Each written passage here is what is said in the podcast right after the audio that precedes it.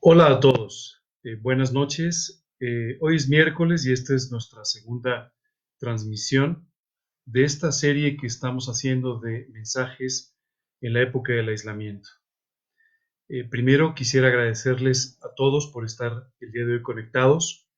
Gracias por participar de esta serie de mensajes que tienen como objetivo el poder alentarnos en este tiempo difícil que estamos viviendo en este tiempo de, crisis, seguramente esta eh, crisis de salud y todo lo que, lo que conlleva. Eh, primero quisiera eh, poner delante de ustedes una petición para que podamos orar por una persona de nuestro grupo, por Enrique Zárate, que el día de hoy está con algunos síntomas muy fuertes, con fiebre, con dolores de, garganta y eh, aunque no han determinado todavía si efectivamente eh, ha sido contagiado con, esta, eh, con este virus, pero de cualquier manera quisiera pedirles que oren por él porque está con mucho malestar y bueno, pues esperamos que solamente sea una, una gripa fuerte y nada más.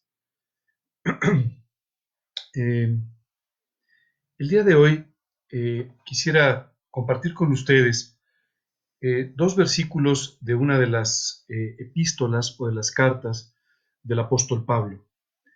Eh, esta carta es una carta muy especial, en, en, una predicación que estamos teniendo los domingos. Hemos venido hablando mucho de ella, es la carta a los filipenses, y tiene como algo muy especial que estos creyentes que se reunían en la ciudad de Filipos fueron los primeros alcanzados por el Evangelio durante los viajes misioneros de Pablo en el continente europeo. Eh, la primera parte de los viajes misioneros de Pablo fue en lo que hoy llamaríamos eh, Asia Menor, esto es eh, Turquía. Básicamente. Y la primera ciudad donde Pablo predicó y se formó un grupo cristiano fue en la ciudad de Filipos, en Macedonia. después hubo otras dos ciudades alcanzadas por el Evangelio, Tesalónica y Berea, pero en esta primera, en esta primera ciudad eh, se formó todo un grupo y un grupo, una, una iglesia eh, muy heterogénea. Eh, y, hoy me gustaría leer con ustedes dos versículos del capítulo 1 del libro de Filipenses que nos pueden traer una enseñanza muy importante. En el, en el versículo 9 dice, y esto pido en oración, que vuestro amor abunde aún más y más en ciencia y en todo conocimiento, para que aprobéis lo mejor, a fin de que seáis sinceros e irreprensibles para el día de Cristo. Normalmente, cuando tú y yo leemos este, estos versículos, eh, e, entendemos que Pablo estaba orando, pidiendo por estos creyentes de la ciudad de Filipos, dice la Escritura, para que su amor creciera cada vez más. Pero este amor no es un amor sentimental como el que tú y yo podemos eh, sentir por, una persona hacia la que tenemos mucho afecto, eh, sino que habla específicamente de un amor que refleja el amor de Dios y que dice crece aún más en ciencia y en todo conocimiento. Quiero decirte que muchas veces nosotros pensamos en el amor como un sentimiento, como algo de tipo romántico, como en algunos casos el amor filial que tú y yo sentimos por nuestros amigos, por nuestros hermanos por nuestros familiares. Pero la Biblia en muchas ocasiones se refiere a este tipo de amor con una palabra muy especial, ágape. Y este es un tipo de amor que no tiene nada que ver con las emociones, que no tiene nada que ver con la lealtad o lo, con lo que a veces tú y yo desarrollamos en este amor filial, sino que en realidad nos habla de un amor totalmente inmerecido, que es, como ejemplo, el que Dios tiene por los hombres. Quiero decirte que Dios no nos ama a ti y a mí porque seamos particularmente espirituales o particularmente inteligentes o particularmente buenos. Nos ama simplemente porque decidió hacerlo. y porque a través de esta decisión que Dios tomó de amarnos, fue que nos alcanzó a través de la cruz del Calvario para poder tener una relación personal con nosotros. De esta relación te voy a hablar un poco más adelante. Pero el versículo 10 dice, para que aprobéis lo mejor, a fin de que seáis sinceros e irreprensibles para el día de Cristo. Déjame explicarte una cosa que puede ser interesante. En la época de Pablo, en la época que se escribió esta carta, eh, había ciertos utensilios para la casa que eran hechos de cerámica. Y por supuesto, la mejor cerámica era la que era más delgada, más esbelta. Esta se consideraba la de mejor calidad y seguramente también la de un precio más alto. Lógicamente, cuando esta, conforme era más delgada la cerámica, también era más quebradiza y era más propensa a generar ciertas grietas antes y después de ser puesta en el horno. Los comerciantes, que bueno, trataban de que, de que la gente no se diera cuenta cuando existían estas grietas, utilizaban una cera de color un poco perlado que colocaban en estas grietas para que no se notase. Y de esta forma, una vez pintada la cerámica, parecía que no tenía ningún problema. Cuando la Biblia dice, para que aprobéis lo mejor a fin de que seáis sinceros, esta palabra en griego proviene de la unión de otras dos palabras, que básicamente significan examinar a la luz del sol. ¿Por qué utiliza Pablo esta palabra? Porque la única forma en la que las personas podían detectar la mala calidad o las grietas dentro de la cerámica era colocando la cerámica a la luz del sol, fuera de la tienda, fuera del lugar donde se exhibían las piezas. Y a la luz del sol, las personas podían percibir estas grietas que habían sido rellenadas con esta cera. Cuando la Biblia nos dice que seamos sinceros, se refiere a una actitud de tal pulcritud, de tal santidad, que no presente grietas. Muchas veces, si yo te pregunto, oye, ¿tú eres una persona sincera? ¿Eres una persona que con sinceridad crees en los principios de la Biblia? Probablemente me vas a decir que sí. Pero así como las piezas eran examinadas al sol, tú y yo muchas veces tenemos que ser examinados por las circunstancias, examinados por los problemas, examinados por eh, estas pruebas que a veces tenemos que pasar en la vida. Seguramente, en este momento tú estás preocupado por ciertas cosas. Por supuesto que toda esta situación que estamos viviendo afecta directamente la posibilidad de que tu salud sea quebrantada, la salud de las personas que te rodean, las personas a las que quieres, que puede ser afectada por esta enfermedad. Tal vez estés preocupado por los efectos económicos que esto puede traer en tu trabajo, en tu negocio, en tus finanzas personales.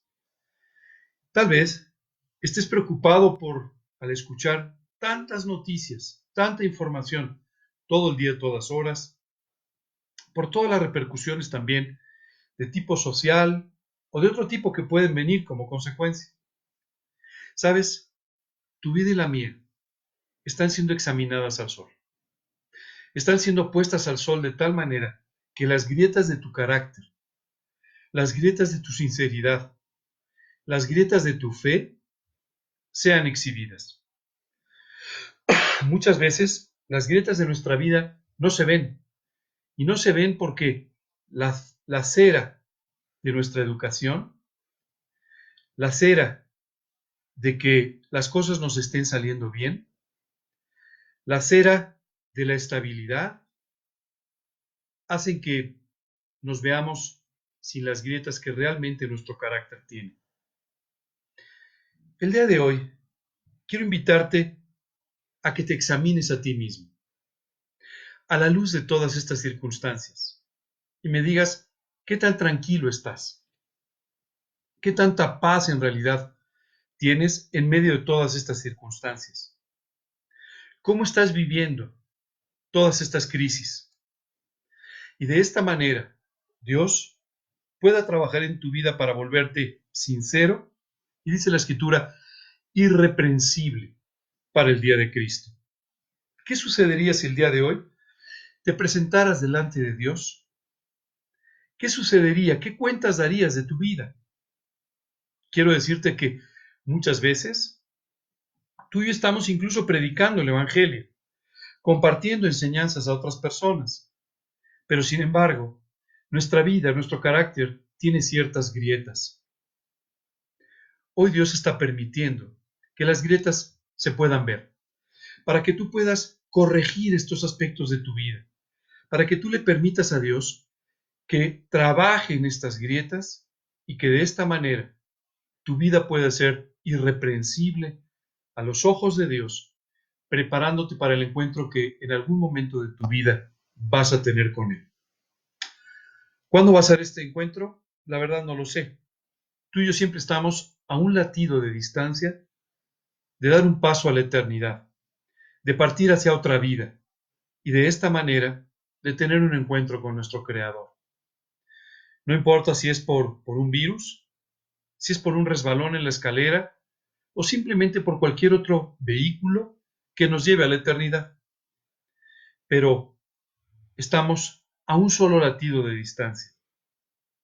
Quisiera preguntarte, si ese latido terminara el día de hoy, o si tal vez el Señor Jesucristo regresara en lo que la Biblia llama su segunda venida, este día extraordinario donde Dios dice que va a arrebatar a su iglesia, ¿cómo te encontraría? ¿Cómo estarían las grietas? ¿Podrían verse a la luz de su presencia? ¿Podrían verse a la luz de su santidad? ¿O podría decir de ti, Bien, buen siervo y fiel. En lo poco fuiste fiel, en lo mucho te pondré. Entra en el gozo de tu Señor. Qué preciosa oportunidad estamos teniendo tú y yo de examinar nuestra vida, de hacer una mirada introspectiva y de esta manera, a la, a la luz del Evangelio, a la luz de la santidad de Jesucristo, podamos ver las grietas que tú y yo tenemos. ¿Qué podemos hacer con esas grietas? presentarlas delante de Dios y pedirle a Dios que resuelva, que arregle, que componga nuestra vida en forma permanente y definitiva y que de esa manera tú y yo podamos ser un fiel reflejo de Jesucristo para todas las personas que nos están viendo. Aprovecha esta oportunidad. Antes de que las circunstancias regresen a lo normal o antes de que te acostumbres a estas circunstancias, y de esa manera pierdas la sensibilidad que hoy Dios te está dando para poder tratar con tu vida. Qué precioso pensar en un Dios que permanentemente y personalmente está tratando con cada uno de nosotros para llevarnos, dice la escritura, a la estatura de un varón perfecto similar a Cristo. ¿Sabes? Cuando todos los días me veo en el espejo, me doy cuenta de lo lejos que estoy de parecerme realmente al Señor Jesucristo. Pero para mí es toda una esperanza el confiar en lo que dice la Biblia, llevarnos a la estatura de un varón perfecto similar a Cristo. Que algún día me parezca a Él, que algún día las personas no puedan ver una gran diferencia entre mi vida y el mensaje del Señor Jesucristo. Hoy tenemos esta gran oportunidad. No te concentres en los problemas. No te concentres en las malas noticias. No te concentres en los números, en las estadísticas. Concéntrate solamente en el trabajo maravilloso que Dios puede hacer contigo en estos días en los que sin duda vas a tener un poco menos de actividad de lo normal y además estarás más expuesto que nunca a tus verdaderas debilidades, a tus grietas.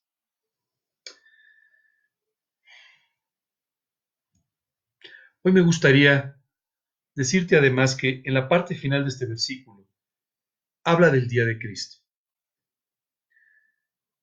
Quiero contarte que cuando tenía 19 años, hoy tengo 58, Cuando tenía 19 años, un día escuché una, plática de la Biblia, una predicación de la Biblia, donde Dios habló a mi corazón, donde Dios me exhibió las grietas de mi carácter, haciéndome ver cuántas veces mi vida no había sido ni con mucho lo que Dios espera en su santidad. Después de esa conversación en la que Dios me estuvo hablando directamente, un joven se acercó a mí y después de saludarme en forma muy amable, me dijo que quería hacerme una pregunta muy personal. Me dijo, ¿qué es Dios para ti? Yo le contesté con algo que acababa de leer en un libro y que ni siquiera había comprendido. Pero él me dijo, estoy seguro de que Dios podría cambiar tu vida, podría llenar tu vacío y podría de esta manera darte una eternidad y un sentido para la vida. En pocas palabras me dijo, quiero que estés listo para el día de tu encuentro con Cristo. Esa mañana acepté seguir conversando con él y con la Biblia. Él me enseñó algo extraordinario. Él me dijo, ese vacío que está en tu corazón y que no has podido llenar, ni con tus éxitos, ni con tus alegrías, ni con tus circunstancias, ese vacío que sigue estando ahí, a pesar de lo que vives todos los días, puede ser llenado por Jesucristo. Él puede llenar tu vida, Él puede transformarla y Él puede sobre todo transformar tu eternidad. La verdad es que yo ni siquiera pensaba que Dios existía. Pero esa mañana, a la luz de los versículos de la Biblia, era tan evidente que Dios existía y que me estaba hablando directamente a mí, que tomé la decisión de escuchar su palabra. Y en su palabra, en la Biblia, Dios me dijo, porque de tal manera amó Dios al mundo, que ha dado a su Hijo unigénito, para que todo aquel que en él cree no se pierda, mas tenga vida eterna. Amigo, Dios quiere que no te pierdas, sino que tengas vida eterna. Dios quiere que estés listo para ese día de tu encuentro con el Señor Jesucristo. Y es por eso que hoy sale al encuentro de tu vida para decirte que te ama, que te amó tan profundamente que estuvo dispuesto a hacerse un hombre por ti en la persona de Jesucristo para caminar a una cruz en el monte Calvario y morir allí pagando por cada uno de los pecados que hasta el día de hoy te han separado de Dios. Cuando Él gritó en aquella cruz, consumado es, significó, todo está pagado. Así que hoy lo único que tienes que hacer es aceptar el pago que Cristo hizo por ti en la cruz invitarlo a tu corazón como el Salvador de tu vida y como el Señor de tu vida, y de esa manera Él entrará en tu corazón, cambiará tu vida en esta tierra y te dará una eternidad a su lado, en un lugar que la Biblia llama el cielo. ¿Qué podemos hacer? Dice la Escritura, si se humillare mi pueblo, sobre el cual mi nombre es invocado, y oraren y buscaren mi rostro y se convirtieren de sus malos caminos, entonces yo iré desde los cielos, perdonaré su pecado y sanaré su tierra. Lo único que Dios está esperando es que, con humildad, reconozcas tus errores, reconozcas las grietas, que aunque los demás no vean, son evidentes delante de Dios. Y reconociendo esto, le pidas con honestidad que entre tu vida. Dice por último, He aquí yo estoy a la puerta y llamo. Si alguno oye mi voz y abre la puerta, entraré a él y cenaré con él y él conmigo. Amigo, hoy te invito a que le abras la puerta de tu corazón a Cristo. Él está tocando la puerta, tiene mucho tiempo tocando la puerta de tu vida. Pero hoy, al escuchar estas palabras, Él solamente quiere confirmarte que quiere tener una relación personal contigo, que para eso fuiste creado y hoy te dice que ores, que le abras la puerta de tu corazón y de esta manera Él transformará tu vida. Quiero pedirte que me acompañes el día de hoy en una oración. En la primera parte de esta oración, voy a orar como en tu lugar, para que de esta manera tú puedas repetir en tu corazón esas palabras, invitando a Cristo tu vida. En la segunda parte de la oración, voy a orar con todos ustedes, para que Dios pueda traer paz a sus corazones, para que Dios los haga sinceros, irreprensibles, para el día de Jesucristo. Que Dios exhiba esas grietas que están en su vida y las pueda rellenar, resolver, solucionar para siempre. Así que, si tú hoy quieres invitar a Cristo a tu vida, te pido por favor que me sigas en la primera parte de la oración. Si tú ya has tomado esta decisión previamente, te quiero pedir que me sigas en la segunda parte de la oración. Vamos a orar. Cerremos nuestros ojos e inclinemos nuestro rostro como una señal de respeto a Dios. Y vamos a orar.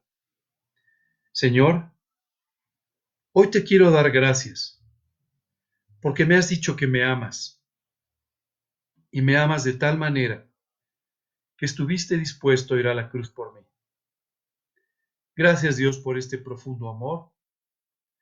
Gracias Señor por decírmelo hoy. Y Padre, confiando en lo que dices en tu palabra, hoy te quiero pedir, con toda humildad, que tú me perdones por mis pecados, que tú limpies mi vida, que me limpies de los pecados que recuerdo y de los pecados que he olvidado. Señor, Hoy creo que Jesucristo murió por mí en la cruz. Y porque creo esto, hoy te quiero pedir que entres a mi vida como mi Salvador y como mi Señor. Señor, te quiero pedir, por la sangre derramada en la cruz, que me salves del pago de mis pecados. Y Dios, quiero invitarte a que entres a mi corazón y seas el soberano de mi vida, desde hoy y para la eternidad. Te lo quiero pedir dándote gracias en el nombre de Cristo Jesús y para su gloria. Amén. Señor, ahora quiero darte muchas gracias por todo esto que está sucediendo. Hay muchas cosas que no entiendo, algunas que puedo ver, pero Señor, sé que puedo confiar en tu bondad, en tu misericordia y en tu sabiduría.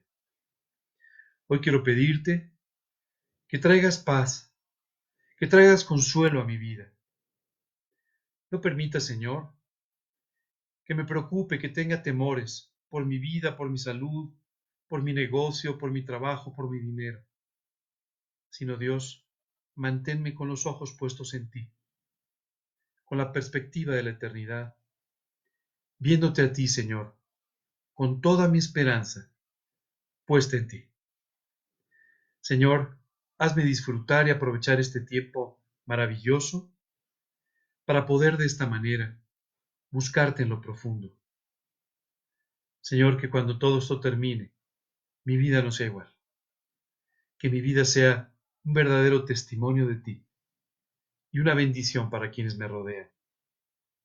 Te lo pido, Señor, y te doy nuevamente gracias en el nombre de Cristo Jesús y para su gloria. Amén.